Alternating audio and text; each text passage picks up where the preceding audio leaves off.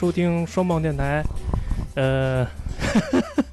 突然不知道该说什么好了。新的一期节目嘛，对，新的一期节目，对。嗯呃，畅豪因为前一阵儿去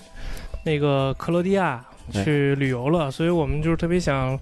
让畅豪聊一聊关于克罗地亚的一些这个有意思的事儿啊，旅游去玩的一些好玩的事儿什么的。对对，这次去克罗地亚呢，就是作为也算是作为一个就是算是蜜月吧，还是反正就是第一次跟那个就是结完婚之后的媳妇儿去出去玩，嗯，这个还是有点纪念意义的，对于我而婚。后旅行，对对，所以呢，当然这休的不是婚假，休的是我年假。呃，婚假之后还会再去别的地儿。首是首先啊，我想说说为什么想去嗯克罗地亚这个地儿呢？呃，一个是就是那个之前就是听说过克罗地亚，嗯对这个地儿呢，但是没有特别深入的了解。后来呢，就是看了《权力的游戏》，《权力游戏》那个君临城，那个呃 King's Landing，，King's Landing，对，就是在克罗地亚的一个古城里边拍的取不是取的景儿。曲子景是吧？然后大部分呢，就是在那个君临城的好多景点都是在克罗地亚拍的。嗯呃，之前我去冰岛的时候呢，也就是就去到了就是就是《权力游戏》拍摄景，然后呢，在克罗地亚呢，这回所以就选选的这个位置，我觉得一个是就是有这个《权力游戏》也完也完结了嘛，想去那儿去看一看去。其次呢，就是听说一直听说克罗地亚这个地方美女多，是吗？对，嗯，然后呢也想去领教一下，然后呢带着媳妇儿就去了。所以这次去了之后有什么？就是确实是美女如云嗯，确实美女如云，真的就是整个这个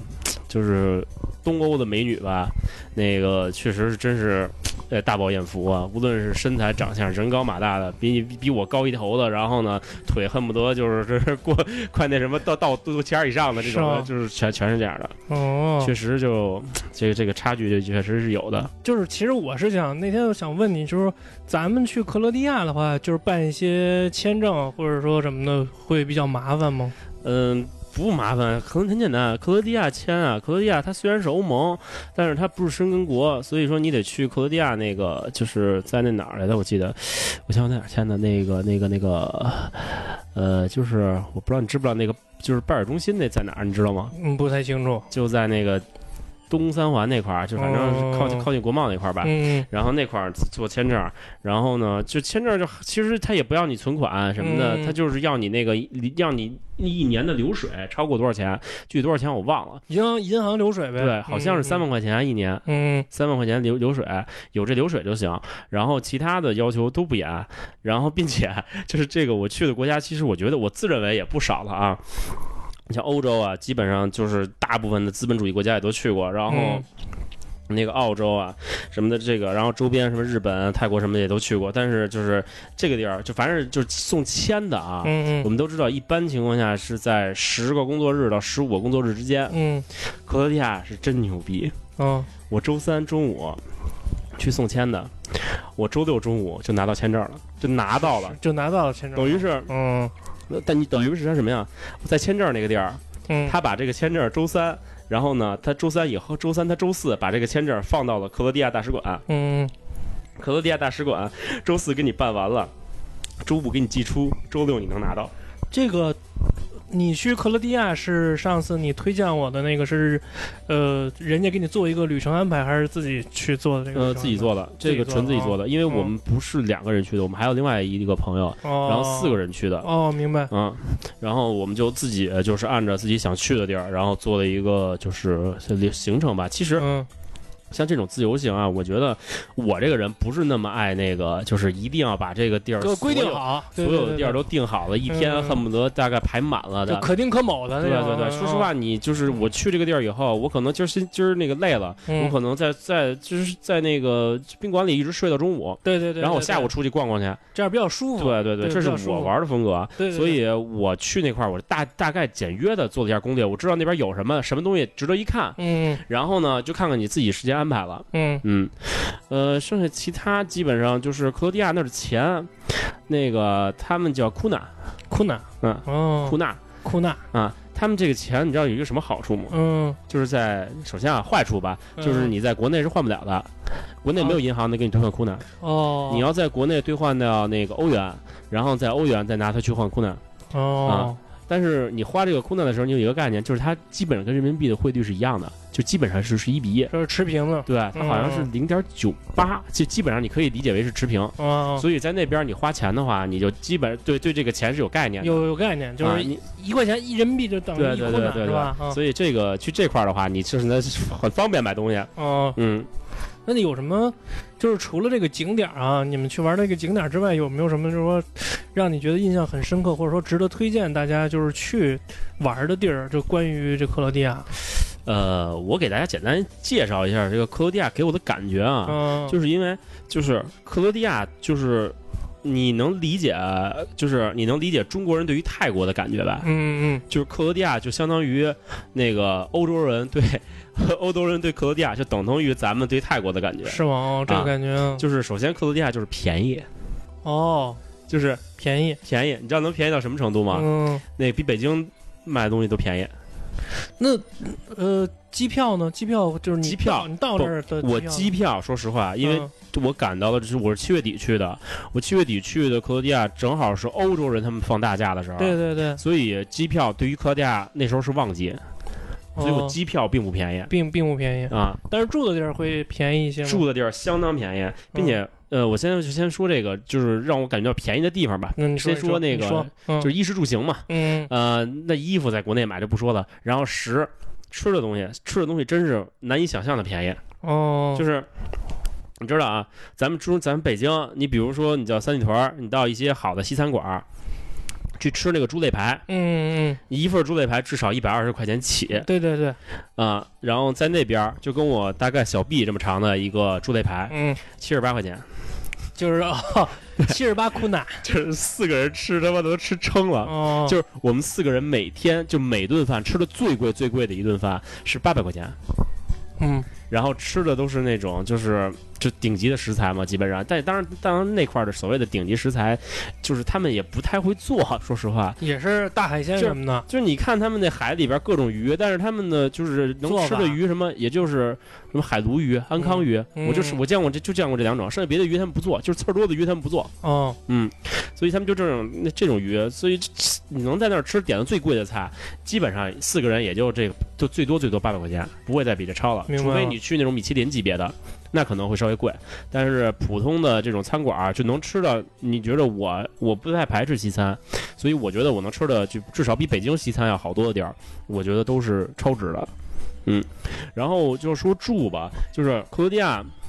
它这个国家呢就是不算发达，所以呢它的酒店相对而言就不便宜。就不比不比北京便宜，因为那个对他们而言，那个地儿可能就是比较稀缺吧，我也不知道为什么。就是我看到了，包括我看他们威斯汀，包括看他们一些连锁的星级普尔曼什么的这种连锁的酒店，然后呢都非常贵。于是乎，我在查攻略之后，我们就发现克罗地亚去克罗地亚玩不要住酒店，就要住民宿。民宿是吧？啊，那也所以也是在。爱彼迎上，呃，爱彼迎，对，爱是在爱彼迎订的。爱彼迎，嗯，我操，他那民宿，你知道，就是能便宜到成什么程度吗？嗯呃，我想想啊，就是两个卧室，然后那个剩下两个洗手间，呃，一个超大的阳台，就就是就是就是平均啊，就平均都是这个规格。他们那房子不像欧洲有的地儿房子特小，他们那房子都特大。嗯啊，基本上就是。就这两个卧室，然后一个大客厅，一个大阳台，然后配上那个就是各种的厨房什么的，嗯，然后景色周围的基本上还都在海边上，海景房那种的，嗯，一晚上也就一千多块钱。一晚上一千，对，四个人。哦，那四个人等于就是你们平摊的话，其实也就是一晚上五百左右。你你们是以家庭为单位啊？对对对，一个家庭五百吧。对，一家庭五百块钱，你现在五百块钱，你在北京你能住到哪儿去？也就是快捷酒店差不多。对啊，但是在那边的话，就是。基本上他那儿应有尽有，你这个洗卧室洗澡的东西什么什么像什么都有，没问题。你甚至都可以在那儿做饭，他给你连锅碗瓢盆都给你准备好了，杯子什么都给你准备好了，那还是不错。甚至还会送你一些果汁啊、水果什么的。嗯，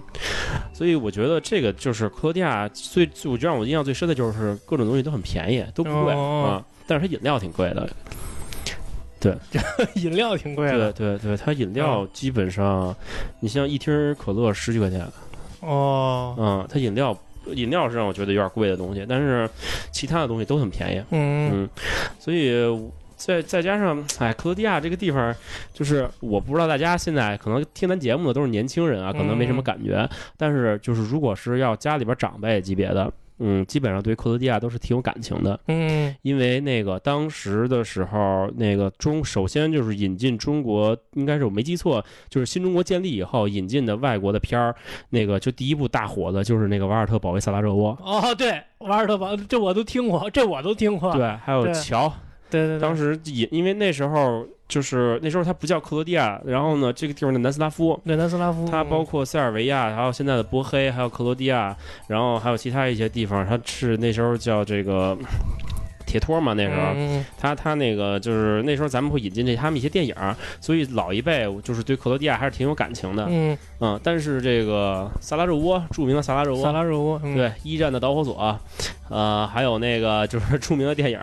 那瓦尔特保卫萨拉热窝这个地儿，它不在克罗地亚，嗯，嗯，它在波黑，波黑啊，啊，对，嗯，这个是另外一个说了，并且克罗地亚就是如果说你要就是签克罗地亚的话，它有两种签证，一种是单次的，一种是多次的。哦，一，般情况下，你要去克罗地亚，你要签你要签多次的，嗯。因为基本上你去克罗地亚，你肯定要去那个就是君临城的取景地，嗯，那个叫杜布罗夫尼克，嗯那个那个就是那个古城，你一定要去那儿的。但是这个古城不在克罗地亚的本土，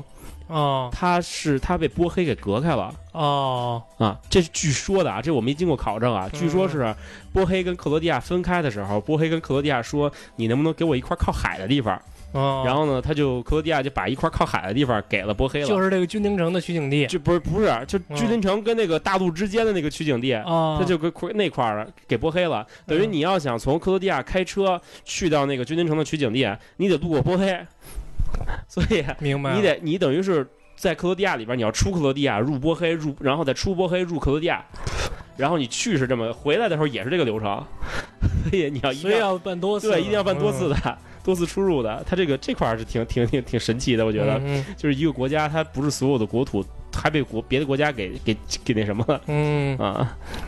明白，对然后呢，基本上我觉得吧，克罗地亚这个国家给我的感觉就是，首先它不是很富裕，嗯。呃，在欧洲国家里边，相对而言它比较贫穷的，并且它就是大家都应该知道啊，就是克罗地亚最早应该我我知道的最早的就是应该是奥匈帝国那会儿，然后奥匈帝国管辖克罗地亚之后呢，再是哈布斯堡王朝，就西西公主那那嗯那堆人，嗯然后管着，然后直到一战，然后之后建立了这个那个克罗地亚、塞尔维亚什么什么什么玩意儿一个联合体，嗯。然后最后再是成了那个南斯拉夫，然后南斯拉夫到了九零年的时候，嗯好，这九零年九一应该九一年的时候，嗯。好像克罗地亚是闹独立，闹独立之后，然后那个弄。然后跟跟塞尔维亚的人跟克罗地亚人还打仗呢，九一嗯到九一年，嗯，这个国家还属于在战乱的状态，嗯。所以它很多方面，我觉得它有落后的地方，包括就是，嗯，它现在就是整个交通吧，我觉得嗯。不是很好。嗯。当然了，它车不多，倒也不太影响。嗯。呃，其他方面就是这个国家，我觉得整体的建筑，至少我很少很少能看到高楼。那我看你发的那个朋友圈的状态，嗯还是挺那个欧洲的那种老欧洲的那种感觉，就包括他一些铜像啊什么的不是那个我，你像嗯我照的，我能发朋友圈的地方都是景儿，啊，哈哈都是景景点儿，我才会发。嗯就是你要去泰特它的，就是我去的，我首先去的是萨格勒布，我直接从北京飞到萨格勒布。对，说飞的时候啊，我得先说一个，我得先说个题外话了。嗯，你坐过俄航吗？没有？我这是我第一次坐俄航，哦，据说俄罗斯那个，就据据说俄航都特别不要命那种，是吧？俄航确实牛逼，哦，确实就是快，呃，快，对对。确实快。我我一共做过，就去一次回来一次，呃，等于就做过两四次。嗯，我是在莫斯科转的机，等于我从北京到莫斯科，从莫斯科再到了那个萨格勒布，然后呢，最后我从萨格勒布飞到莫斯科，从莫斯科飞到北京。嗯我坐了四次俄航，等于嗯，呃每次都是提前到。对，就对好像网上有那种传闻说那个俄罗斯俄航都特别快，对啊对对，并且我亲眼见证到了飞机降落的时候，不少人欢呼鼓掌的。是吗？对对，就觉得能活下来是吗？就就是不是，尤其是那个就是俄罗斯人多的地方。嗯，就是我从那个我从北京去到俄罗斯的时候，可能嗯飞机上中国人多一些。嗯然后呢，我会听只听到了零零星星的鼓掌。嗯在我从俄罗斯飞到北京的时候，我觉得俄罗斯人可能会多一些。啊，哇塞，那个震耳欲聋的鼓掌声啊！鼓掌是因为是我没一直其实我也没太明白鼓掌是为什么，就是就是成功降落，然后成功的把我们送到这块了，值得庆幸的一件事情。真是这么回事真是这么回事儿。俄航啊确实是比较牛逼，并且俄航的那个大妈们也比较牛逼。嗯，苏联马大傻，对我操，就是骂乘客。啊，就你知道，咱我跟你说啊，不只是中国人，外国人也是这样的。就是飞机一降落，稍微还在滑行的时候，就会有人站起来去取取行李，对对对，然后呢，就是就是在那儿站着等着什么。着急什么，对对对，啊这种着急，就不只是中国人这样，外国人也这样也这样也这样，我知道。啊。但是呢，操，就是我第一次见着，就是俄罗斯就是大骂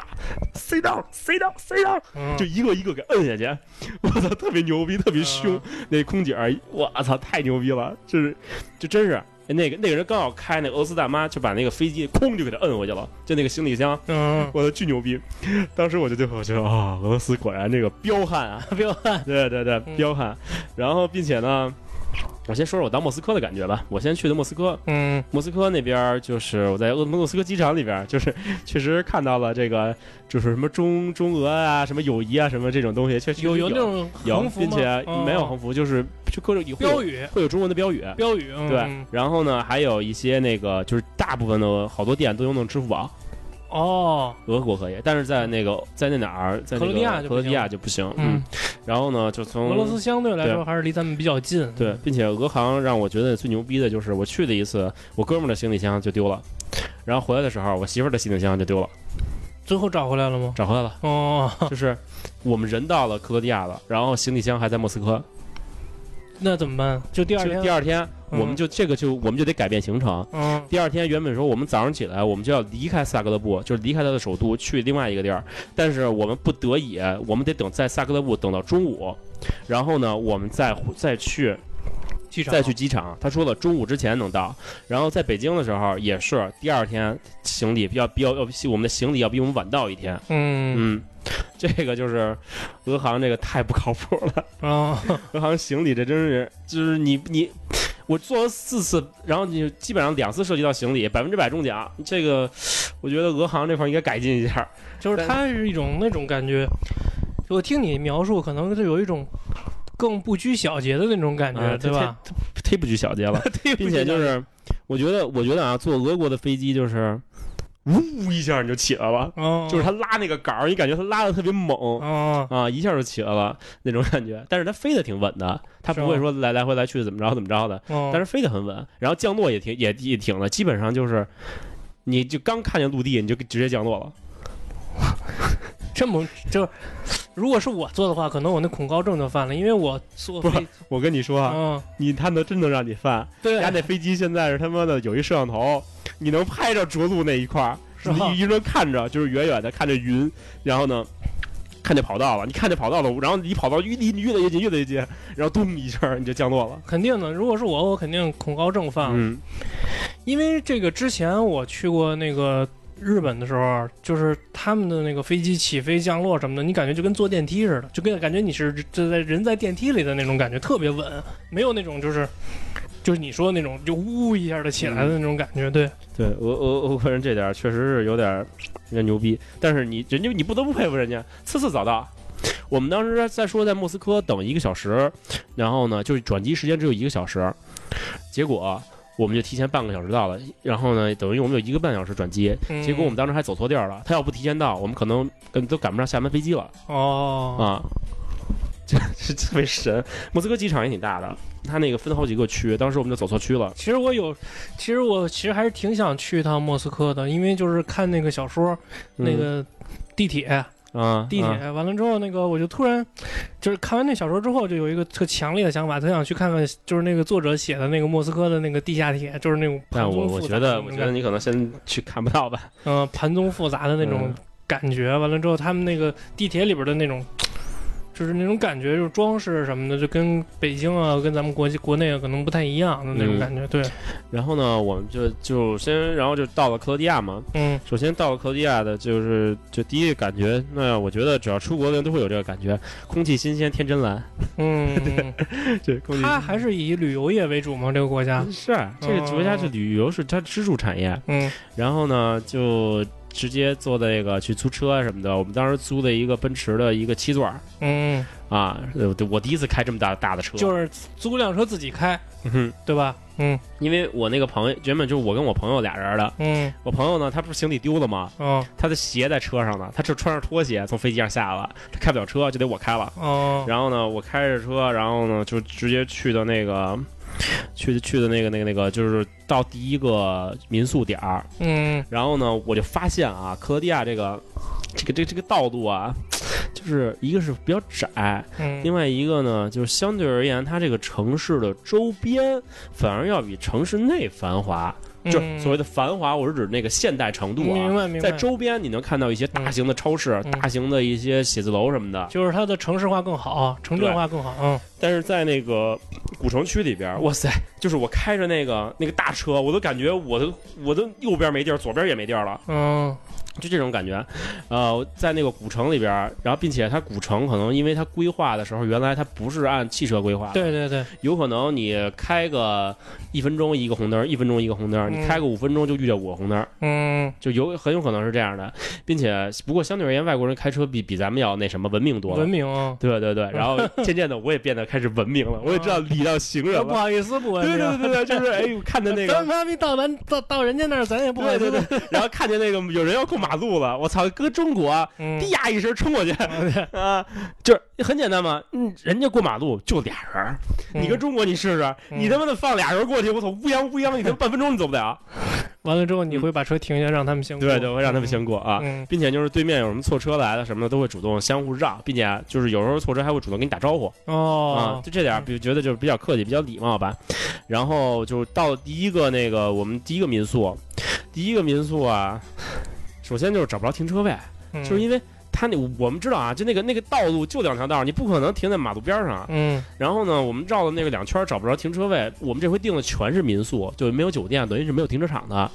我们真不知道停哪儿去了。我说找了一院儿，我一看那院儿挺大的，院儿里停了五辆车，然后五辆车有六个车位，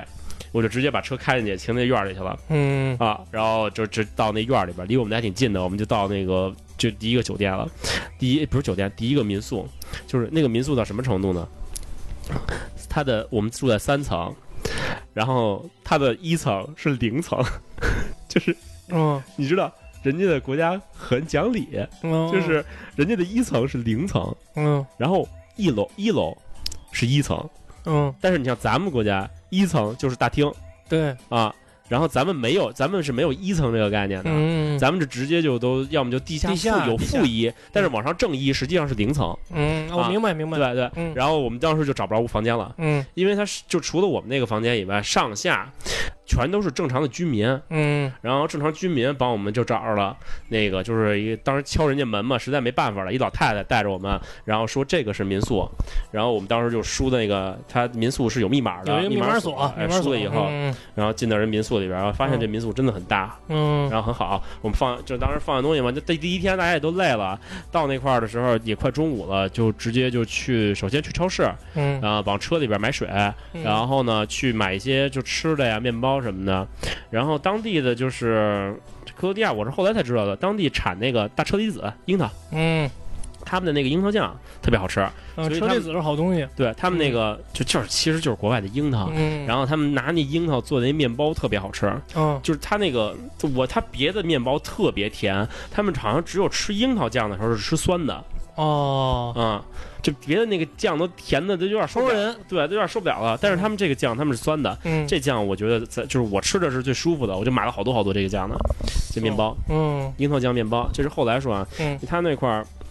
然后在超市里边儿，就是，呃，也就是各种采买呗。然后当地的当地人普遍的英语还都挺好的。对，其实我刚才一直就想问，我说那你你们去当地的话，英语就是说这个有障碍吗？或者说，呃，几乎没有障碍，嗯因为就是正常的你就结账什么的，这都不用说了。对对对，正常问路什么的都没问题。当地就是我们很少很少，几乎没有遇到过不会说英语的人。嗯他们说是应该说叫克罗地亚语，嗯，然后呢，他不是英语，但是他们英语也很好。他们他们会说英语对对对，他们英语都很好，但是有口音，哦，能你能听出有口音来。有的发音吧，就跟你就觉得你听着很奇怪。嗯，然后当天晚上嘛，我们就出去逛逛去了。就是说那英语，我打岔啊，说那嗯英语就是我去日本的时候，好多日本人不也会说英语吗？我操，日语，日本的英语跟他们日语没什么区别。对 但是就是我本身我英语也不是特好，完了之后呢，完了就咱又不会说日语，就是日语都是零星会那么几句，嗯，一哭，对，也没得。那早上好，中午好，晚上好什么的，完了之后就会那么几句。哎，我想后来我就依靠着我这个一句英语走天下，你知道吗？嗯，很有 speak Chinese 就一句英语，比如说我要这个，我就是 this one，啊，这这就这个这个，这 I pay this one，这这差不多 差不多就是这样嘛，嗯。人家都能明白你什么意思。对，呃，再说一个，就是克罗地亚花钱基本上，呃，他们现金跟信用卡的比重基本一比一，就是哦，大多数地儿。大多数的室内店都是能刷信用卡的，然后是有少部分那个只能是刷现金，所以我们换的现金其实并不多。信用卡是国内那种。就是信用卡，你就是有那个 Mastercard 或者哦。那个 Visa，Visa，Visa，Visa，Visa，然后少部分能用那个 UniPay 银联，哦，嗯，银联比较少，但是 Mastercard 跟那个 Visa 都没问题。嗯。啊。然后就直接就晚上我们就说去去逛逛呗，然后找了一家就是吃饭的地儿，嗯。然后到他那个大城市里，就是你知道。克罗地亚这个地方给我的感觉就是，首先它是一个很放松的城，就是它的首都啊，嗯可以说是非常非常放松。因为我们去的那天是周五，是他们的礼拜五，嗯它不是一个就是就是怎么说呢？不是一个就是他们休闲的日子，是嗯他们的工作日。嗯然后，但是就是感觉上大街上的人走路也比较慢，然后在那些就是咖啡厅里啊什么的，他们咖啡厅特别多，咖啡厅、酒吧都多。然后到咖啡厅里边儿，就基本上全是坐着聊天的。然后呢，要么就点一点一杯茶，点点一杯咖啡，点一杯酒，就是跟那儿这么一待，能待半天儿的。就是包括我们吃饭啊，就看见外边待了一一帮人。嗯然后呢，我们走，我们吃完饭了，那帮人还在那儿呢。就是节奏相对来说比较慢，节奏节奏比较缓慢的。对，嗯，就可见这个地儿也不是说，因为旅游是它主要主要的业务嘛，嗯平时的业务可能也不太多。嗯然后就说吃的嘛，第一顿饭就是吃的包括海鲜饭啊，然后呢，包括了这个这个这个所谓的。就是我还要了一个那个那个那个意式的那个肉酱面，就那个、不是肉酱面，意式的那个加菲猫特别爱吃的那个东西，千千千层面，啊，千层面，千层面啊，嗯，哎那千层面啊，包括还要我说那个大猪大猪排，加菲猫特爱吃，啊，为什么我点了那个呢？嗯。就是就是它这个地儿，克罗地亚这个地儿啊，嗯它离意大利很近。嗯就是你知道，就是我不知道大家知不知道这个地理的位置啊？就是意大利不是一个靴子从欧洲支出来吗？嗯它靴子的那个后跟儿正对的就是克罗地亚，哦，就是克罗地亚沿海的部分。嗯就是我们后来到那个沿海的部分，我们都说人家说的，你坐船直接就可以去意大利，嗯，可能他开快艇就能过去。嗯它离意大利很近，所以它受意大利很多吃的影响啊。它吃的还真是不错做的嗯啊，呃，也比较便宜。然后第一顿饭那儿解决了，在它那个古城里边儿，它也不是古城吧，就是他们那个所谓的商业商业城中心、商业区。嗯那地儿就属于有一个大广场，然后呢，各种艺人在那儿卖艺，嗯，然后呢，表演的人也很多，然后看的人也很多，然后各种雕像啊什么的，嗯。一些个就是老城典型的那种欧洲的，包括他的大学也在那儿，萨格勒布大学嗯。是那个应该是克罗地亚最好的大学了，嗯。大学也在那儿。呃，基本上这个城市就是给我的感觉就是很安逸。嗯。啊。然后第二天呢，我们原本就是当天安排的是下午就去把这个城市就几个景点都逛完，嗯。结果因为行李的问题，我们就不得已就是那就放松一点呗。我们去了一个是大教堂，嗯，它那块儿有一个教堂，就是比较有名儿，是它那个萨格勒布的地标式建筑。嗯呃，就是它那个教堂是两个塔顶，然后后边支出来的是一个教堂的后身儿。教堂呢，因为我跟我哥们儿穿的都是短裤，不让我们进。但是我不知道为什么女孩们穿短裤就让进。教堂，欧洲的教堂是不是真的有那种，就是咱们在书里边或者小说里边看的那种，让你一看就有那种庄严肃穆，或者说有点就不是吓人说的嘛？就是你去欧洲，你肯定要看教堂的嘛。嗯，这我觉得大家去过都不就典型的那种，就是天主教的教堂，嗯，它不是基督教，它是天主教教堂。嗯那个，我真是挺不理解为什么，就是他让呢我媳妇儿跟我哥们儿的女朋友进，嗯然后呢他俩那个裤子比我们俩都短，但是说我们俩因为穿的是短裤不让我们进。哦那个因为好像我当时去的时候周五好像他们有唱诗班在里边唱歌呢，就不让我们俩进那老逼头。老逼头，然后就就反正那就不进就不进吧，对吧？嗯这教堂谁没见过呀？嗯啊，然后我们就就就就溜去在外边溜达，然后坐在那块儿，他们那鸟特别多，嗯包括就是各种麻雀，就是欧洲的麻雀跟中国的麻雀不太一样，嗯颜色要更淡一点儿，然后包括麻雀什么的，然后满地上都是那个面包，嗯就是那面包已经都被这帮鸟，就是面包芯儿都被吃干净了。鸟也聪明，先吃面包芯儿，后吃面包壳儿，都是空的面包壳。然后我继，承成他妈鸟精了都，然后这他嗯妈那那帮鸟一开始吃那面包壳儿，然后呢，嗯我们就看那个。看那个那个那个这帮鸟吃壳，在外边待了一下午，嗯然后在周围又逛了逛，基本上这第一天就完完结了。哦，明白，然后第二天呢，原本说我们当时就第一天晚上想去去他那挺有名的一个叫失恋博物馆的，哦，失恋博物馆，我知道，我操！你说这个我知道了，他好像是，你你听我说啊，我还真他妈的仔细研就研究过这个失恋博物馆。失恋博物馆好像是就是说，他把这个，我操，你猛地一说，我想不起来，好像是一个作家吧，还是什么？就是他跟一个女的恋爱了，完了这个女的还是有夫之妇，完了之后他们俩之间的产生的这些纠葛啊，这些故事什么的，并且那连那个当时的那个烟头都保留着，反正稀奇是？吧？稀奇古怪的东西挺多的。是吧？就是因为我我我我是我是有了解过这个失恋博物馆，然后那个我们就去那进去了嘛，然后失恋博物馆呢就是票挺贵的，一百二十块钱好像一个人，嗯还是一百块钱我忘了。然后进去以后的话，他你从那儿能拿小册子，小册子有各种国家的语言，哦，然后呢也有中国的，有中文语言，嗯然后我们就拿着那个对着那个对着东西去看他的故事。嗯，我可以给大家念几个，我觉得比较胡逼的。对对对，然后呢，我首先说一个双有一双篮球鞋是耐克的，嗯就是那个就是一个台子，你可以看一眼这个，这就是一个台子，底下有一个灯光，哦然后呢打着这个双篮球鞋。这个篮球鞋的故事是二零零九年，呃九月至二零一零年九月，美国华盛顿州西雅图。故事是我们一起打篮球，他是直男，但是我不是。他曾经告诉我他和各种女孩约会的故事，我感到心如刀割。这你妈同性恋吧？这是，听。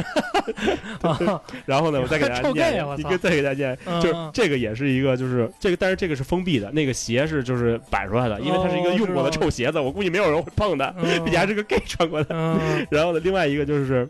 一个保存了二十七年的伤口结痂的皮儿，我操，我操，巨牛逼这个！然后这各种恶心，然后还有一个就是自制震动阳具，不是结痂，就是唱你从医学这个角度上给我讲讲，我一直都没弄明白这个结痂是是什么东西，就是它这是一个，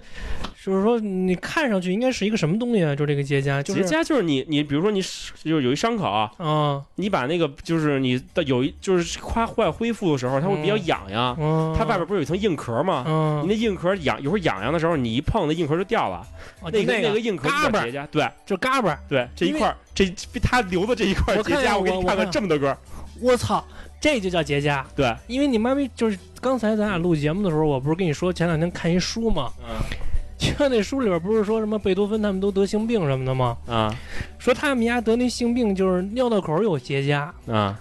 就是这个？硬皮儿，然后会往下掉啊。就这个是吗？对对对我操，嗯这你妈太太直观了，这个我一直都没没没。然后我再给大家念一个啊，嗯这这比较胡逼的，就我们都照到照片了，就是这个就是放在那块儿，就是一个洋剧。我操，这个这个洋剧的故事是奥地利维也纳，二零一六年九月到二零一七年四月。这个故事是我开始疯狂的爱他，他是男的他，但后来只觉得烦。我不知道现在拿着这个照着他那玩意儿做的东西该怎么办。这给嘚儿砍下来了是吗？不是，他是拿那个倒模做的这个，哦，真那么大，我操，这个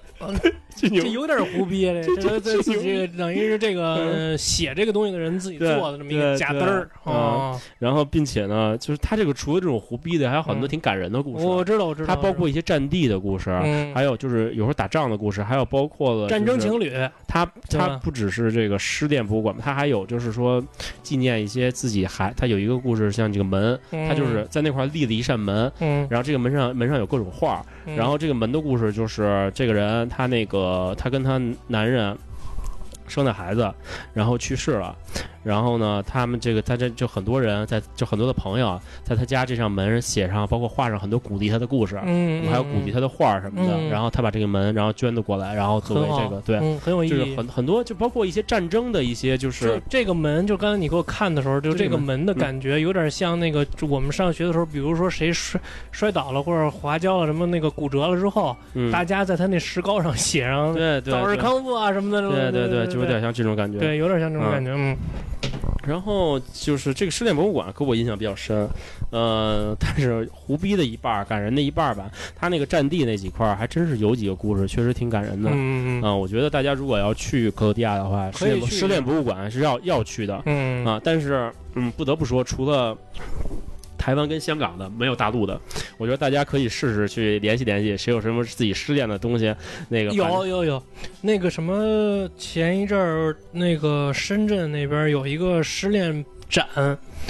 是有的，中国是有这种不是我说这个博物馆里边。哦，博物馆这个博物馆没有，因为为这个博物馆我看到了台湾的，包括看到香港的了，中国国内大陆的我好像没有看到。对是是嗯没有是没有，嗯但是有类似于就是有可有可能是仿照人家的，或者说是怎么着，也有类似于的那种展。嗯，嗯然后就是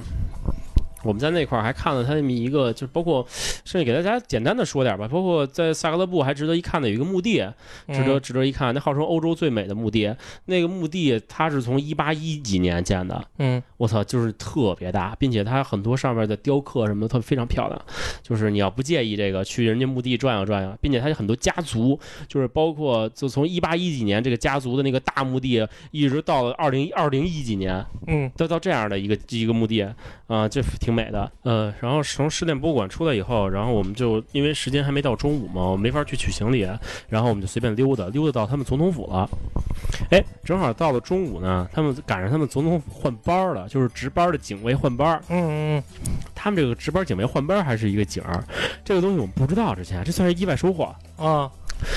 他特别逗，就是这帮人走路啊，他们我跟我给你讲一下，他们穿的那个就是民族服饰，嗯应该是民军人的民族服饰吧，就是他们把那个军装跟那个民族服饰就换的，就是搭配了一下。融合在一起。对嗯就是首先他们那个帽子有点像咱们清朝的那个那个帽子，嗯就是靠近靠近那个就是头的地方嗯细，然后往上要稍微粗一点儿，但是还不到那个，就是还不到咱们那个那个程度。然后呢，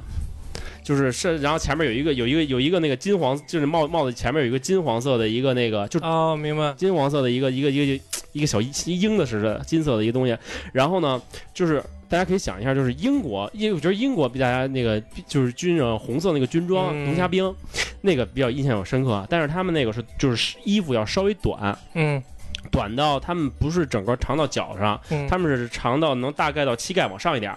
然后是那种红色的军装。嗯。红色军装，然后右侧就是你你身体的呃不是左侧，你身体的左侧，然后是一个整个一个长到膝盖以下的一个披肩，嗯。但是只有左侧有披肩，右侧没有披肩的，所以呢，你在没有他们在这个没有披肩的地方是端枪的，嗯，等于是你的右手拿枪，右手把枪扛到肩上，右手然后手里拿着扛到肩上，然后左手呢他们是挥动的，他们挥动，你知道咱们那个解放军就是摆臂嗯是前后摆，嗯他们不是，他们走路是首先贴着贴贴着右胸，嗯。然后手张开，嗯。就横着张开，然后就平举，嗯。然后再贴回前胸，再张开，嗯，就一步一步是这么走的。啊。啊，他们不是像咱们一就是前后摆一步一步走，他们是就是这样 这么走，嗯。然后一步一步去交接，然后那个就是下班的人把枪枪头上的刺刀收起来，然后上班的人把枪头的那个刺刀给哎给举举上去，这明白。就是他们交接班，挺有意思的。就是他们每天天中午在总统府，然后呢，首先就是把这个旗子要交换一下，然后呢，在两个班交接班，然后再走。会有一些就是穿着真正军装的人，就是戴着贝雷帽，然后穿着迷彩服，嗯，去维护一下周周围治安，因为很多就是拍照的人会这个，就是因为他们后边还有军，就是前面是拿着枪的人，嗯，就交前前前面交接班拿着枪，后边就是后边会有带着鼓号队，嗯敲着鼓，然后吹着号跟着一块儿走，就给他们配乐。然后这个会有穿着迷彩服的这军人，把大家给就是给他们留一条通道，嗯。他们就在大街上。然后那个时候整个这条路就封了，大概持续了不到半个小时吧。就就每天中午都这样，就是我觉得这个挺有意思的，就是他们这个走走嘛，然后呢，这个这个这个交接班儿，这跟咱们那个完全升旗仪式，就是感觉他们人首先人就比咱少多了，嗯，大概交接班儿总共就大概不到十个人，并且还有男女混着，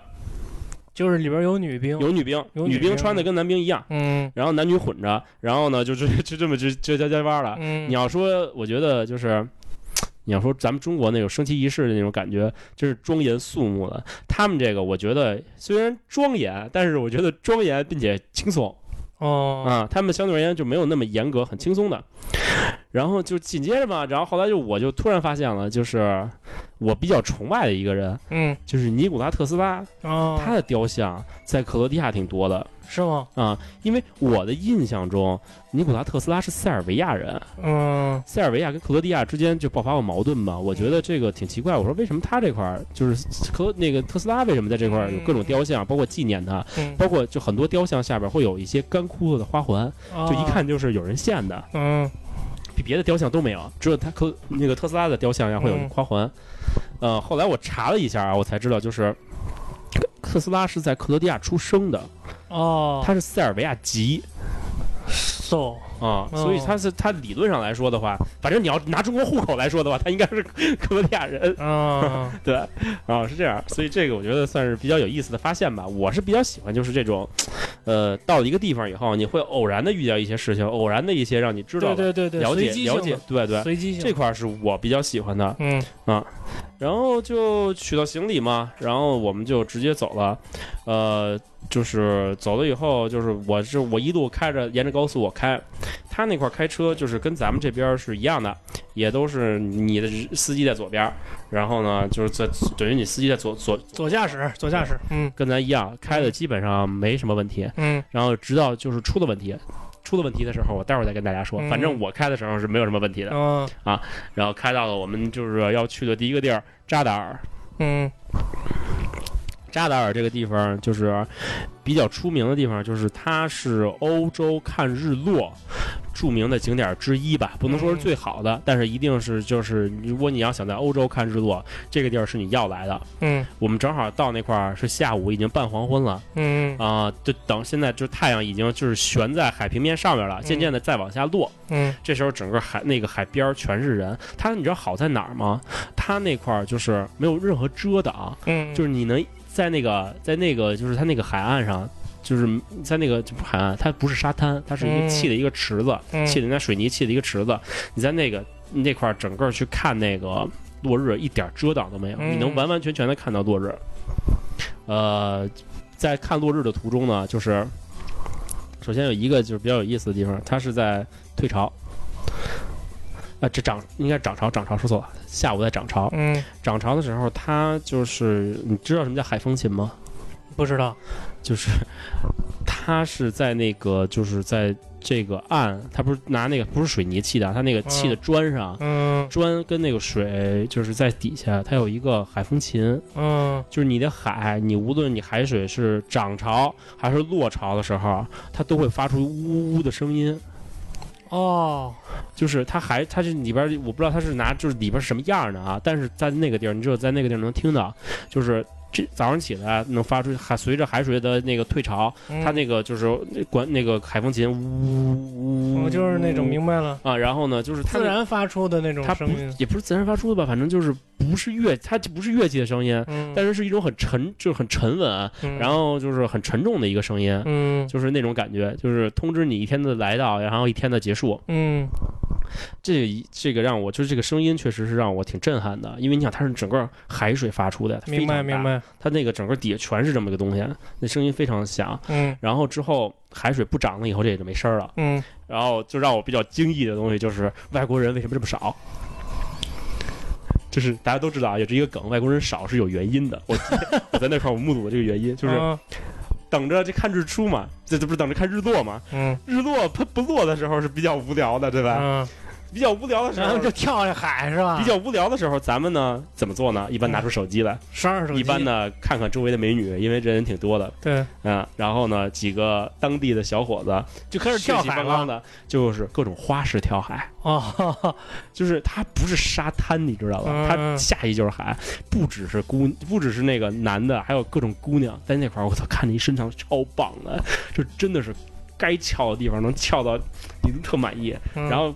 该瘦的地方能瘦到你，这，真是他妈的嗯特别细点儿。嗯就是这种姑娘，你信吗？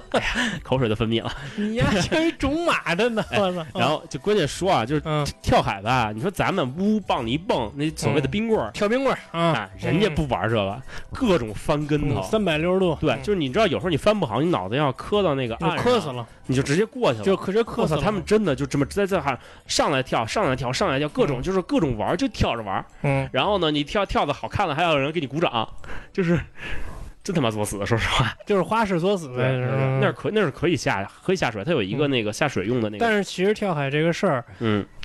本身是挺危险的，对啊，是挺危险的。说实话，对，因为我看他们家那个，就你说这是你为什么刚才你说我就知道他们家在跳海啊？就是他们家那个 NBA 球员好像是去年夏天的时候就发起了这么一个挑战，嗯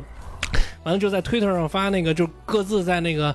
嗯某个那个峡谷那儿，就是互相比。我你看嗯我录像我跳了啊，完了下一个 艾特下一个球员，嗯完了下一个球员如果接受挑战，就得在另外一个峡谷那儿跳。嗯，对，但是我看那视频，说实话，我是我是你别说你妈跳了，我站那儿我都嘚瑟，你知道吗？他是从岸上，他那个关键，我觉得那个就是也不安全，但是不得不说啊，海水真是清凉，嗯他那海水特别好。克罗地亚的海嘛，它是那个那个亚得里亚海，嗯。真的那块儿就是我操，真的确确实是那个海水是我见过最最好看的海。嗯嗯。啊！这咱们之后再说吧，因为就是这是我第一就是刚到海边儿，嗯到那块儿去看日落，嗯、剩下除了跳海的这帮年轻人们，就大家等待日落嘛，直到日落最后一个就是落下去，确实景色很壮观，很美，整个那个大海都被那个日落就是已经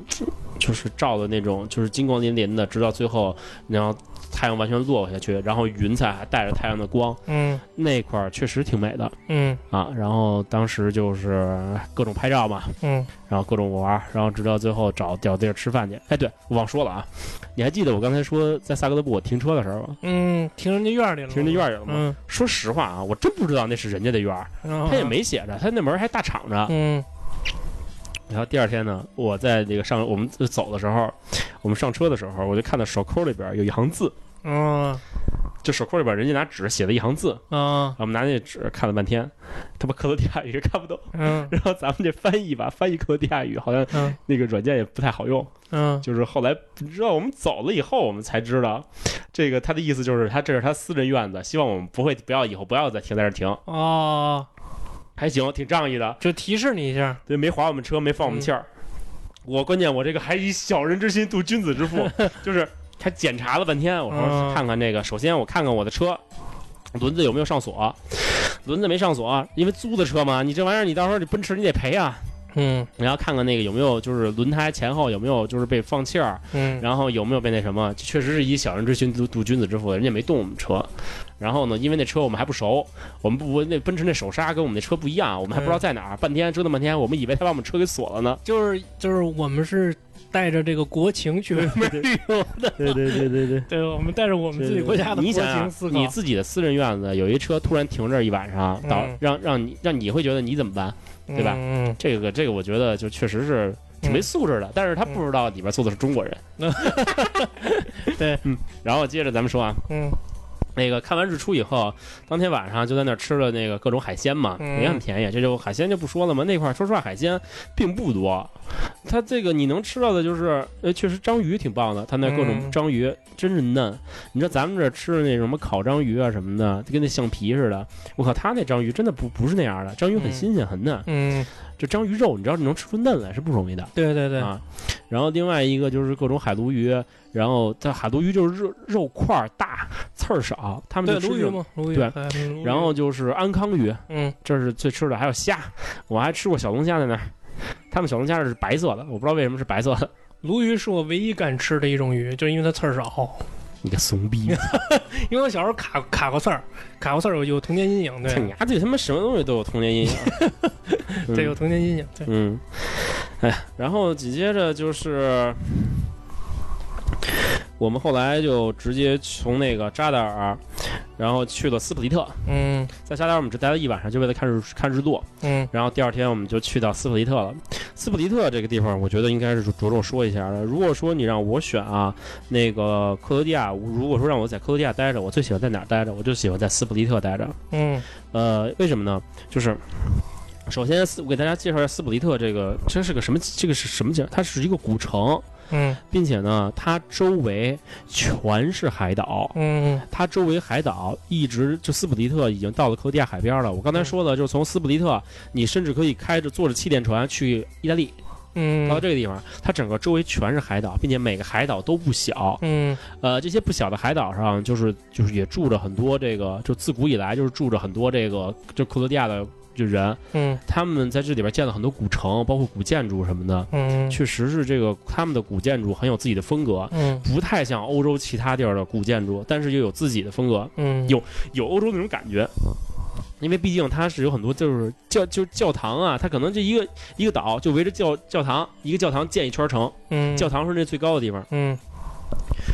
呃，然后在这块儿的时候，我们就是去了什么，包括所谓的戴克里仙宫，嗯。然后呢，在那个关键是坐那个气垫船，我们当时是报了一个名，在这个是在携程上买的，九百多块钱，嗯。在携程上报了一个名，他是带着你，他坐他就有一个气垫船，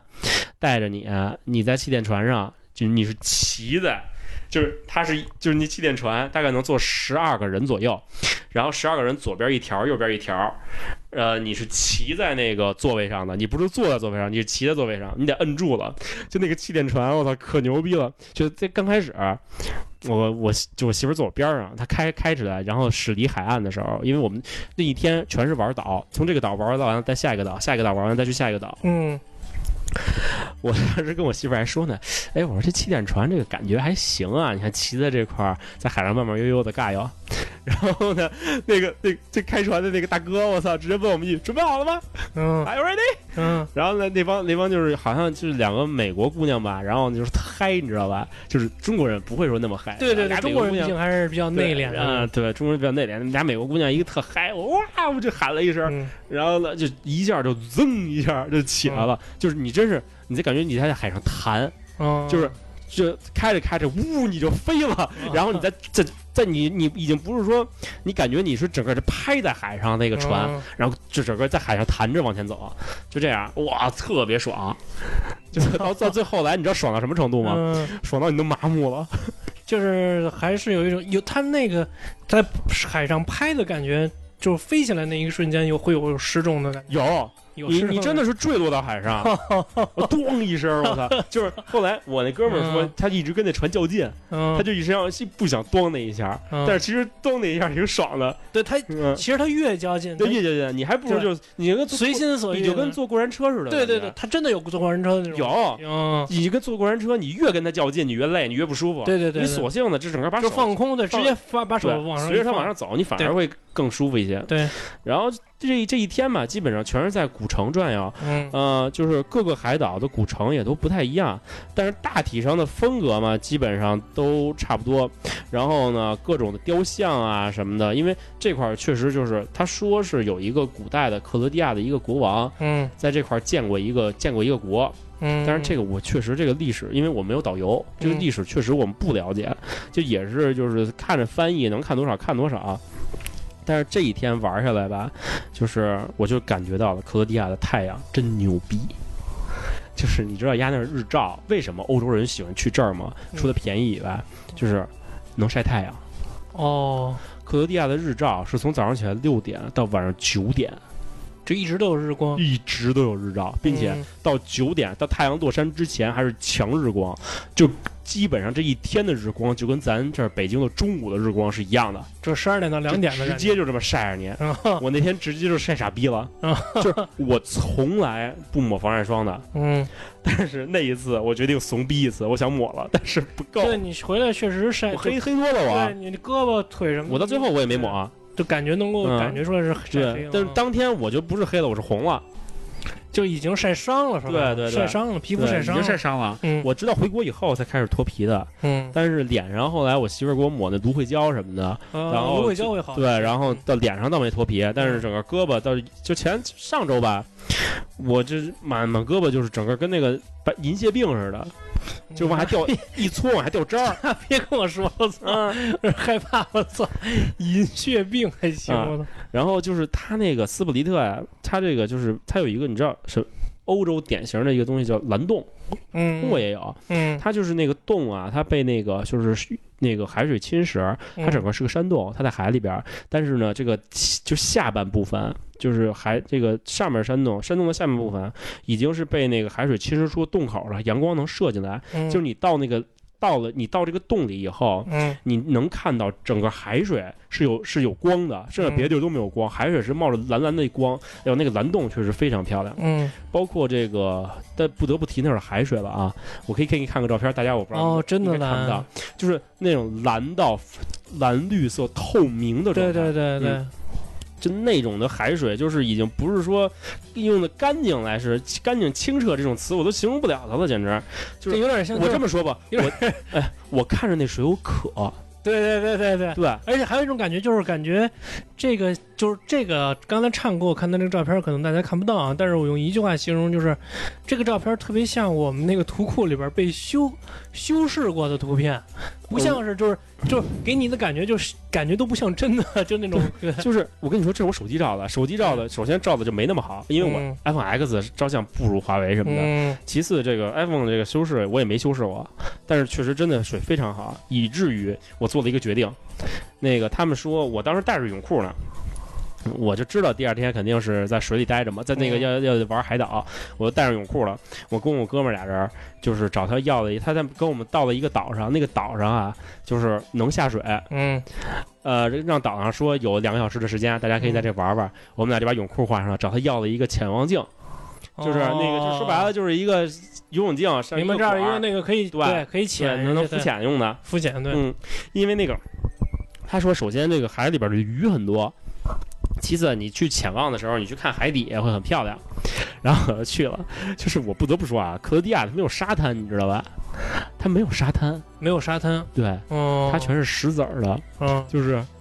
我你走过公园那种石子儿路，那不更养生吗？我操，就压那硌脚，压的石头硌脚硌的都不行了。脚底按摩，我不是，后来我跟我哥们儿俩人就是开始穿着拖鞋，然后把那个拖鞋一扔，我一压一踩，一人嗷一声，就那个石头就是它不，你们已经不是说尖利，但是它硌得你特别疼。嗯然后我就发现了一个问题，这是我第一次在那个就是在克罗地亚脱衣服，嗯，呃，脱完了以后我就发现我跟我哥们俩人是这个海滩上最白的。别你妈逼说自己是白人，我操！你们家一个个黑的都他妈都那样了。真的晒了，老外这个地儿太晒，老外也不抹防晒霜。你知道咱们这儿百分之五十的防就是那个防晒程度的，我不知道他那是什么啊，反正百分之五十的就已经是都不够用的，嗯，在那儿只能买到百分之十五的。是吗？对人家国老外不讲究防晒，所以他们那皮肤他们更喜欢把皮肤晒成那种晒成小，麦色。嗯，对对对，他们他们不讲究防晒，然后呢，所以他们的皮肤病挺多的，哦，皮肤癌特别多，各种是皮肤病。皮癌就是皮肤癌，其实也是跟对晒老对晒有关系。然后就他们，你看到老外的皮肤就本来就糙，然后呢各种各种斑点，然后各种毛什么的。然后我不得不说啊，这个出去玩了一趟，我觉得真的这个老外身上这个味儿啊，这个人味儿啊，确实是挺重的，非常重。嗯，就是你在那块儿，你要么闻到人味儿，要么能闻到除臭剂的味儿。就是，但是你平心而论，就是他们家这味儿跟我这脚，就是说是不是比我这脚略胜一筹？就是说比我这脚半这味儿，半半半斤八两，真的真的半斤八两。毕竟我忍着你这个脚味儿，我能跟你录完了。对对对，然后呢，跟他们那儿，他们当时坐飞机的时候就有，我不知道是我前面那个印度词还是后边那个那个，那个那个那个俄国的大哥，反正那个味儿是给我们熏的够呛。可能估计是阿三，嗯然后接着说啊，在那个海里边，然后当时呢，我就领教了克罗地亚这个清澈海的威力。嗯，我们就这那么疼，但是来都来了，你戴着泳镜呢，你怎么着再下去是游一圈吧？对啊，然后游着游着，就刚开始不感觉，游了两下，我把那个就是往小王姐往水底下一探，嗯，我当时就吓傻逼了。我看这海里边不少海胆，哦，我操，那就完全就是可以完全你完全可以逮逮，完全但是可以逮我我当时就吓傻逼了。就是你知道，你他妈的是要踩在海里头的，我操！当时我这我就连慌忙带连连慌就直接我就直接我都不敢游了，我就跑上了，我怕海胆把我扎破了，啊最后还是扎破了。还是扎破了？就是我跟我哥们俩脚上一人一袋儿，嗯，嗯，就是脚被戳破了。但是我发现老外可能他们已经皮糙肉厚了，他们没那么多事儿。他们家皮糙，嗯，海胆完全就是可以，就是那说白了，你就是任意逮，它不属于私人物品，你可以的呀，对啊，啊，你这大刺儿还动呢，那刺儿，嗯，海胆那刺儿还能动，我操，嗯。看着可牛逼了。大刺儿，啊，然后到那岛上挺逗的，说那个那个就我们去那个能潜水那个岛啊，说那个岛上只有一个常住居民，那个常住居民呢属于性格比较隔壁的，不太好接触。然后呢，那个人说就他养他养了很多动物在那儿，呃，包括说那条他那儿动那个整个岛上脾气最好的是他那条驴，我操，嗯，有点可怕，让我想起了一个漫画儿，但是但是老那那个人没见着，但那条驴那个驴我们见着了，哦那个驴确实很亲近人，你拍拍它什么的，摸摸你，它还拿头蹭你。嗯是吗？啊，那驴挺好的。嗯、接着斯普利特这块儿就是也是就吃海鲜嘛，这种地儿不用说了，那玩的真是很开心，很开心的。然后所以他那海鲜的价格也并不高，相当不是不高，相当便宜。嗯嗯。呃，之后的话就是我们在那个从斯普利特，然后呢，我们要在斯普利特我们待了两天吧，大概就是基本上在沿着海边玩，嗯然后出海玩，嗯然后紧接着我们就要去那个杜城了。所谓的杜城就是杜布多夫尼克，嗯，这个是那个君临城那个取景地。呃，在这个去的过程中啊，就是。啊，就是反正我们就中途吧，就路过了一个小镇，它那小镇特别多，并且他们的小就是克罗地亚的房子，我你知道克罗地亚国旗是什么样的吧？我知道，就是红白的格儿，嗯，我不知道是是不是因为这个啊，所以他们的房子大多数都是红房顶儿。呃，我我知道，因为那个我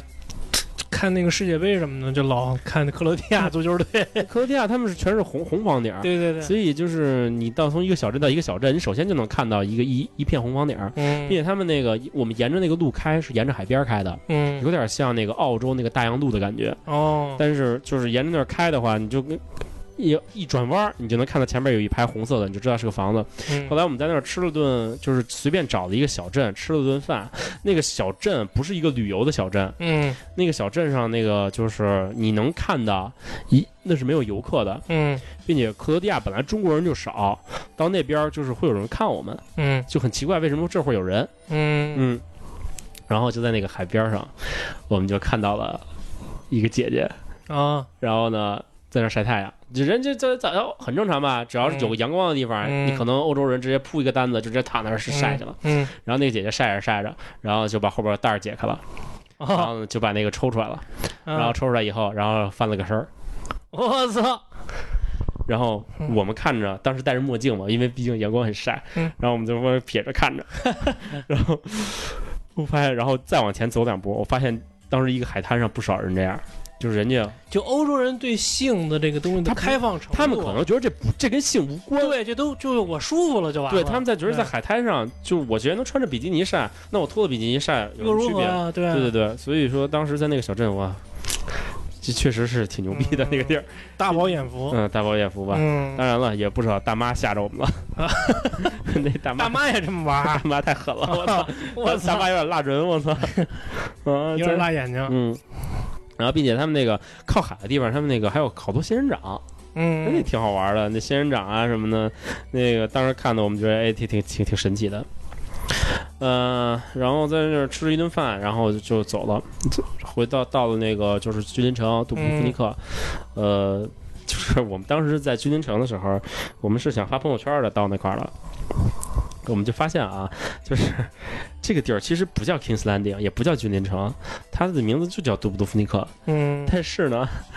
你在百度的那个，就是不是在那个微信里边，你是可以带出那个 Kings Landing 这个地地方的这个名称的。嗯所以我估计不少人都是带在这儿。我发朋友圈后来也带的是这个就是地址的地址底下那地址那个名对，是能带出这个 Kings Landing 的嗯啊，可见这块儿有多火。嗯，但是我不得不说啊，这个这个我可能先放先先在这儿说了吧，就是我们到了这个城以后，国人多吗？在那儿？不多，国人非常少，那韩国人多，韩国人多。嗯，棒子特别多，哦。嗯，基本上你在那看的亚洲面孔全是棒子，哦。嗯，那是国人相对而言比较少，但是那是老外特就是那是外国人就是能人挤人的那种程度，我很少见到这么多外国人嗯。能人挤人到这个地方。然后接着跟你说啊，这然后到了那块儿以后，让我们感受挺深的，就是说，就是嗯，后来我们能理能理解啊，嗯，就是你比如说你要说一个中国，你比如说拍了一个什么戏火了，那有可能你在这个地方看到有很多很多跟这个戏相关的地方，嗯。但是他们的杜城除了纪念品博物馆以外，没有任何跟《权力游戏》有关的东西。嗯这个当时我们很奇怪，我们说为什么他不拿这个做噱头去吸引游客？嗯。后来我们就是能想明白了，人家这个城建了几百年了，嗯人家没有必要去拿这个一个《权力游戏》这么一个东西去作为噱头。对对，因为它本身就具有它有它历历史的历史的历史意义历史意义，嗯，并且本来就是它的一个旅游非常非常理想的一个城市，已经是一个景点了，对，所以说他没必要拿这个，这个嗯也你看也是典型中国思维，就狭隘了、嗯啊。这个他特牛逼是什么呀？你知道啊，就是去的人都想坐一坐铁王座嘛。你知道什么叫铁王座吗？我知道知道。啊他把一个铁王座放到一个小岛上，哦，他就他有他镀成一个小岛，嗯。这个小岛就建了一一间，那一间房子。呃里边有一就一个小破破旧教堂，改了，里边有一个铁王座，然后有一些拍跟那个《权力游戏》相关的一些就是东西在那块儿，剩下你在那块儿除了纪念品店里边，你看不到任何跟《权力游戏》有关的东西，这点儿我觉得就是一个文化的自信。然后呢，到了这个杜城，这个杜城相对而言是比较更古老一些，因为它那个街头道路它是沿着山建的。我操，那个地儿他妈停车是真费死劲了，就是它那个山那个路是单行的，你那个我们那个大车是你你没法掉头，没法转弯的，你是直接就是。我们到到为了进那个就是进我们民宿那个地儿，嗯我们是这么开的，嗯从那个道路上开到那个就是小道上，然后沿着那个往那个下坡，下坡以后，然后倒下来，直着走，再倒下来，再直着走，再倒下来，都掉不了头，嗯就全是这么开过去的。嗯然后到到那块儿以后，后来我们说这渡城实在是没法开，因为渡城不是很大，我们完全可以走着去，所以我们就全是走着去。但是每天爬台阶爬的他妈累死了，我操，都他妈不行了，都最后都累。你想逛一天之后再爬个台阶，就就是已经已经非常非常疲惫了。但是杜城有一个好处是什么呀？呃，杜城它怎么说呢嘛？它是一个发达的旅游城市，它有一些旅游城市的一些毛病，嗯比如说有点像那个丽江，哦，明白了对吧？明白了，他那个很多莫名其妙的店嗯会开在那块儿。就是专门为了，你可以理解为就是专门为了旅游而服务的一些、一系列的一些那个它那个里边除了一些古建筑、古教堂以外，剩下全是这些东西。嗯哦，但是它吃的还是不错的，也很便宜，在那个城里边很便宜。然后呢，各种的那个各种的服务配套设施也都非常理想。嗯在那里边，你首先厕所很多，嗯然后另外一个就是那个那个那个那个城，你可以七拐八拐的，你就就是它那个城非常密集，你知道吧？嗯你在那么密集的城里边，你是一天是逛不完的，你肯定得逛好几天。你看那这一个店逛到另外一个店，可能就是两个店之间很近，但是你就是过不去，你就得嗯绕、绕，你反而能看到更多的店。它那个卖什么的店都有，你就是纪念品店已经都是最俗的店了。嗯嗯，然后包括那个它那个杜城里边，就是你可以理解为它这个这个城是一个古城。嗯我们住在这个杜布卢夫，也是叫杜布卢夫尼克这个城，但我们住在外城。然后每天我们要走到这个古城里，嗯然后里边有各种的景点，只要有景点的地方，就肯定有一个酒吧，有一个咖啡，能让你在那儿休息，能让你在那看景儿。嗯然后呢，他在那个杜城里边去圈出来了，我不知道他那个是蓝纱网啊还是什么东西，他就圈出来，他那个拿那个那个网子圈出一个地方，你就在那儿就可以下水。我们就在那儿下来比较比较舒服的，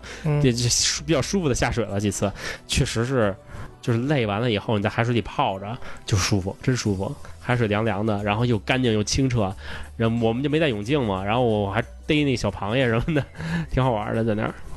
然后，并且这个古城里边，我们在这古城里边待的时间很长。它那个古城里边各种餐厅，然后每天晚上会招揽招揽这个生意，嗯很多就是唱歌的，然后卖唱的各种各样的店面，各种各样的，包括什么他那儿冰激凌，嗯然后什么东西都比较，就是比较这样让人就觉得比较舒服的地方。嗯那块儿你就适合啊，在那儿待个待个几两两几周，就每天跟那儿度假。那是一个度是比较适合度假的城市，因为它离它那个你要论历史的话，我觉得这个杜城的历史虽然它远，但是你要看的东西你不如在斯普利特看。但是我觉得这个就是所谓的君临城嘛，我们当时就是所谓的也叫圣地巡礼吧，嗯，就是各种去找那个拍摄景点儿，就是你他连个标志都没有。你要我觉得搁中国的话，你可能在那儿有个标志，你只有当地他们请的一些那个旅游团的人，就是他们他们欧洲人也有旅游团嘛，那些导游什么的，就说这个在会会拿着那个剧照在那儿去给你做对比。HBO 就在这儿取的景。我们那个就是你很难找到，嗯因为他确实取景儿，首先你人多在那儿，并且他那个景儿是经过后期加工的，对对对，你我们没找到几个景儿，就是你要在杜城里边，你比如说你没看过《权力游戏》，你甚至不都感觉感受不到《权力游戏》的嗯东西。嗯然后，并且我们还赶上他们的音乐节了，我们在那儿买了一个音乐的票，然后听他们当地唱的歌，一句话听不懂，但是听着也挺好玩的，就听热闹呗，对吧？嗯，反正这个城市吧，我觉得就是算是比较比较休闲的一个城市。嗯基本上，我觉得克罗地亚能给我的感受就是，首先是比较放松、比较休闲，另外一个就是开发的比较理想的一个旅游城市。你想想啊，就是它在一九九一年的时候还在发生内战呢，它这么快的就已经把这个建设出来，把这个国家就建设成一个这样的国家，也不容易，并且克罗地亚跟咱国家的关系还算不错吧，也在“一带一路”里边，我们在杜布卢夫尼克遇见了两个中国警察。我就是跟他，就是你你能感觉出来，就是一跟他们照眼儿，你就能感觉到他们是中国人。然后我们就跟他用中文问了一句，然后哎呀，那警察可可可热心了，就是说什么呀？就是警察他们是算是一带一路的，就是帮着每年夏天帮着那个杜布多夫尼克，然后去维护治安去，有政治任务，对政治任务。嗯，然后呢，那个哎女女警察还长长挺漂亮，操你丫呢？真的，你中是中中中国的小姐姐长得真挺漂亮的。嗯然后我们在那块儿就看那跟那警察聊了会儿天儿，他提醒嗯我们这个祖布夫尼克呀、这个城市有小偷什么的。哦，前两天有两个那个什么那个广州的老老老人，然后就被人偷了，让我们也嗯注意点儿，那包别背在后边儿，背在前边儿，什么的，就是感觉到那块儿能看到这个家乡。祖国的亲人，对，不是已经不是就不是亲人了，祖国的力量，啊警察嘛，祖国的力量，嗯就在外人面前，哎，觉得、嗯背后特有靠山。嗯并且我还听说，就是中国帮着克罗地亚建了一个桥，那个嗯桥克罗地亚建了十年，中国建了半年，哦，就就完完工了。克罗是克罗地亚建了十年都没完工，所以我觉得克罗地亚国家吧值得一去。但是啊，我的感觉就是，如果大家没去过欧洲，对这个欧洲这些整体的没有什么太多概念的话，还是先不要去克罗地亚。嗯因为这个克罗地亚它不是一个典型的欧洲国家，它是嗯相对而言它比较落后，嗯很多地方都比较穷一点，当然很便宜啊，这不说了。我们一共算是机票，好像我们两个人花了不到两万块钱。就是你去的这些国家，如果让你推荐一个就是从来没去过欧洲的人，你会推荐哪一个国家作为他的第一站？法国或者德国，法国或者德国是吧？其实柏林也是我一直觉得特牛逼的对这两个这两个地儿，我嗯法国、德国我都我我觉得印象是比较符合典型欧洲的。嗯英国也行，英国我没去过，但是嗯英国我我媳妇儿去过，她看过那些照片什么的，让我感觉也比较符合我理想中的欧洲。嗯但是克罗地亚不太符合理想中的欧洲。嗯嗯，它是有另外一种感觉吧，就包括后来我去的冰岛啊、匈匈牙利啊、奥地利啊什么的这种地儿，呃，都是可能偏东欧一些，但是这感受上来说的话，我觉得还是要去一些老牌资本主义国家先转一圈然后再慢慢的把这些周围的地儿，你去看一些他们周围不同文化、不同差距的，但是它老牌资本主义它有国家的底蕴，这个东西是不一样的。嗯。嗯，所以我觉得克罗地亚给我的整体感受还是比较非，这这次旅行我觉得非常满意。嗯，然后呢，我就说到一些注意的问题了，就是你呃我们就被警察逮着过，嗯，就是开到高速公路上被警察摁那儿了，这是我第这辈子第一次，这不是我为什么超速吗？不是，你听我说，这不是我开的，嗯这是我哥们儿开的，嗯，我开的比他时间长，在高速上。嗯我没有出任何问题，但是他开呢就有问题了，因为那天早上起来，我们是要从杜城开到萨克勒布嗯，去坐飞机回北京。呃，在开的路程上呢，刚开出的刚开到高速公路没一会儿，然后就后边一辆，我就听见后边有呜呜呜，你警这不是警警车的声音了，嗯，鸣笛了，鸣笛了。嗯然后我说你赶紧给警车让开，他有可能是想先过去，然后给警车让开，警车就别到我们前面了。他没给我们别停了，他还开着一定速度。然后他那个就是他的那个后边后座上有一个能让你看到的一个那个牌子，上面写着两个字儿 “Follow me”。哦，当时我一想，我操，有事儿。然后呢，我那哥们儿还想超他，这时候从正就驾驶位置出来一只特别粗的手，嗯对我们指，往右边指，意思是让我们跟着他。啊然后我们就一路跟着他，他就把我们带出高速了，带到高速，带到一个收费站门口。为什么带到收费站门口呢？因为收费站那是有监控的。嗯然后呢，一个英姿飒爽的、人高马大的、长得还可以的欧洲姐克罗地亚，呃克罗地亚姐姐，嗯，然后还是一姐姐，对一姐姐，嗯。然后呢，从警车里边儿戴着墨镜，溜溜达达的就走出来。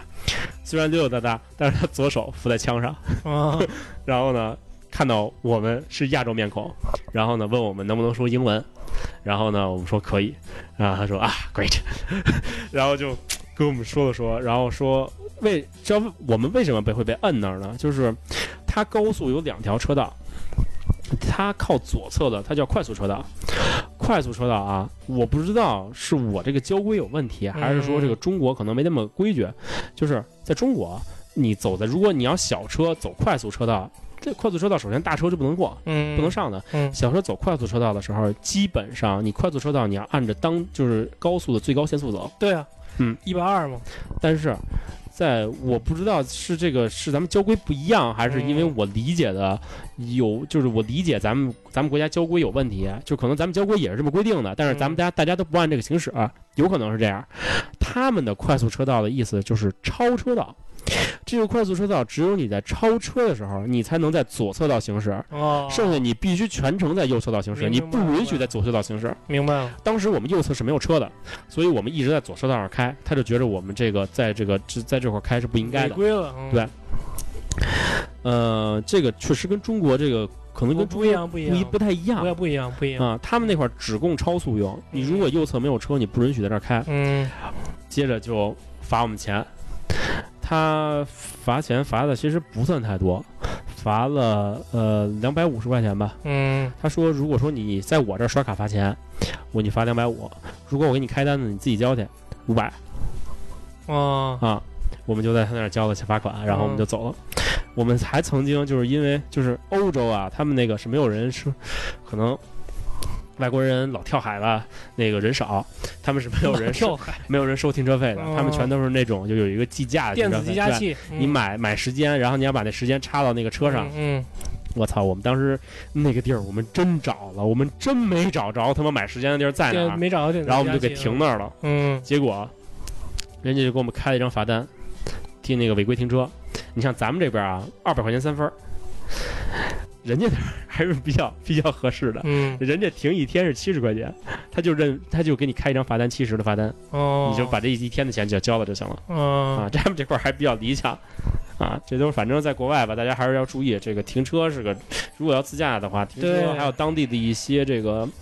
就是路况啊什么的，习惯什么对，习惯啊，然后规定还是要多了解的，要不然挺吓人的。我这第一次见着带枪的姐姐，嗯 是？吧？虽然没把人家我们态度很诚恳，没把枪掏出来吧，但是我觉得还是他妈的第一次被警察摁那儿，挺神奇的。如果但是他你如果说我不会说英文，是不是？I don't speak English，那你这不是说了吗？啊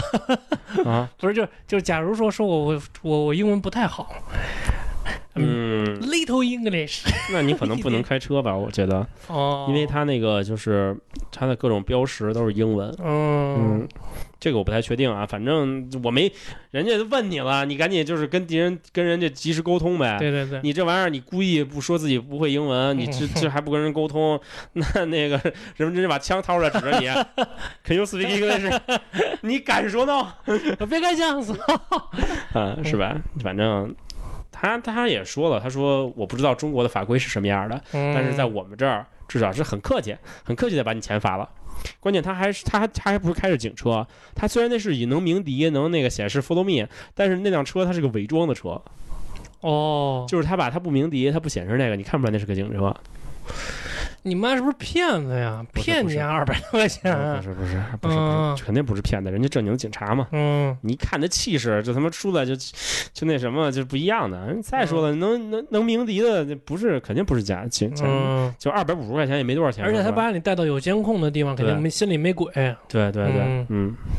也是，他们那个虽然他们有这个最高限速，但是我开车的我感觉他们普遍是不遵循最高限速走的，他们就直接就前面有多快就开多快，嗯，好像他们路上也没有摄像头，他们只有在那个过关的时候有摄像头，嗯，然后克罗地亚还让我印象比较深的就是水果是真不错，呃，之前说了他们那儿产樱桃嘛，并且他们那儿还我还在那儿买一大西瓜，嗯，就是热嘛，嗯一天晒着想吃西瓜了。哎，你咱们这儿西瓜，说实话，咱们这儿好的西瓜是红色，瓜肉是红色，但不是纯红色的，咱们是淡红色的。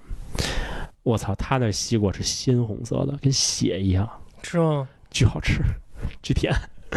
然后樱桃，我们十块钱买了一筐，就跟中国你要什么的买车厘子，你试试。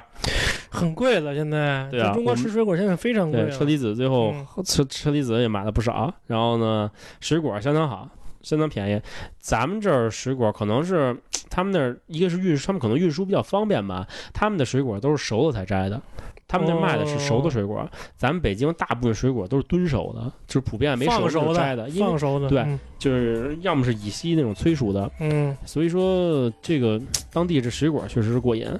因为在那儿吃肉吃的多嘛，我们在那儿就可能可能肠胃不太适应，就是所以说吃吃一些水果去解决一下。嗯。然后我们曾经就是路不容易说路过会路过波黑嘛，在那个杜布多夫尼克嗯路过波黑的时候，我们挺想去萨拉热窝看看的，毕竟这个跟中国这个有这个情节。嗯，并且这个你看过这电影吗？保卫萨拉热窝啊，嗯，你看过啊？我我没有，但是我听我爸我妈说过这点啊我我。我看过这个，然后包括桥啊什么的，然后我们都想去看一眼，但是时间来不及了，所以就算是没去吧，算是一个小遗憾。我不知道，反正我估计我可能至少在这个几十年内不会再去克罗地亚了。嗯呃，如果以后有机会吧，再说吧。嗯，反正克罗地亚确实是一个值值得玩的地方，嗯并且它不是很贵，它也是在欧洲，你能吃的好玩的好，并且玩的也不累。它景点不那么密集，不像日本似的景点很密集，你可能去了这个就去不了那个了，所以呃就是确实适合比较休闲的人去玩。但是如果说你真是要第一次去欧洲的话，这个地儿可能会让你比较比较失望一点。嗯，嗯，明白。行吧，要说的就这么多。如果大家还有什么对克罗地亚 就是有什么比较疑问的啊，或者说比较好奇的东西，都可以给他给我们留言。嗯啊。然后呢，想看克罗地亚美女的，我也拍了不少，大家呢也可以给我，也可以给我私信我们，然后呢，我会把照片给你看看。那 大大美女们确实不一样。嗯嗯，感谢收听本期的双胞电台。如果你对我们的节目感兴趣，可以通过荔枝 FM 或者网易云音乐收听我们的节目。而我们的节目现在是在呃喜马拉雅跟 Podcast 上都已经上架了。如果您想加入我们的微信群的话，可以通过荔枝的那个方式联系到我，完了我会把你拉入到我们的那个双胞电台的微信群。好，这期节目就到这儿结束，嗯谢谢大家，谢谢大家。哎，再见。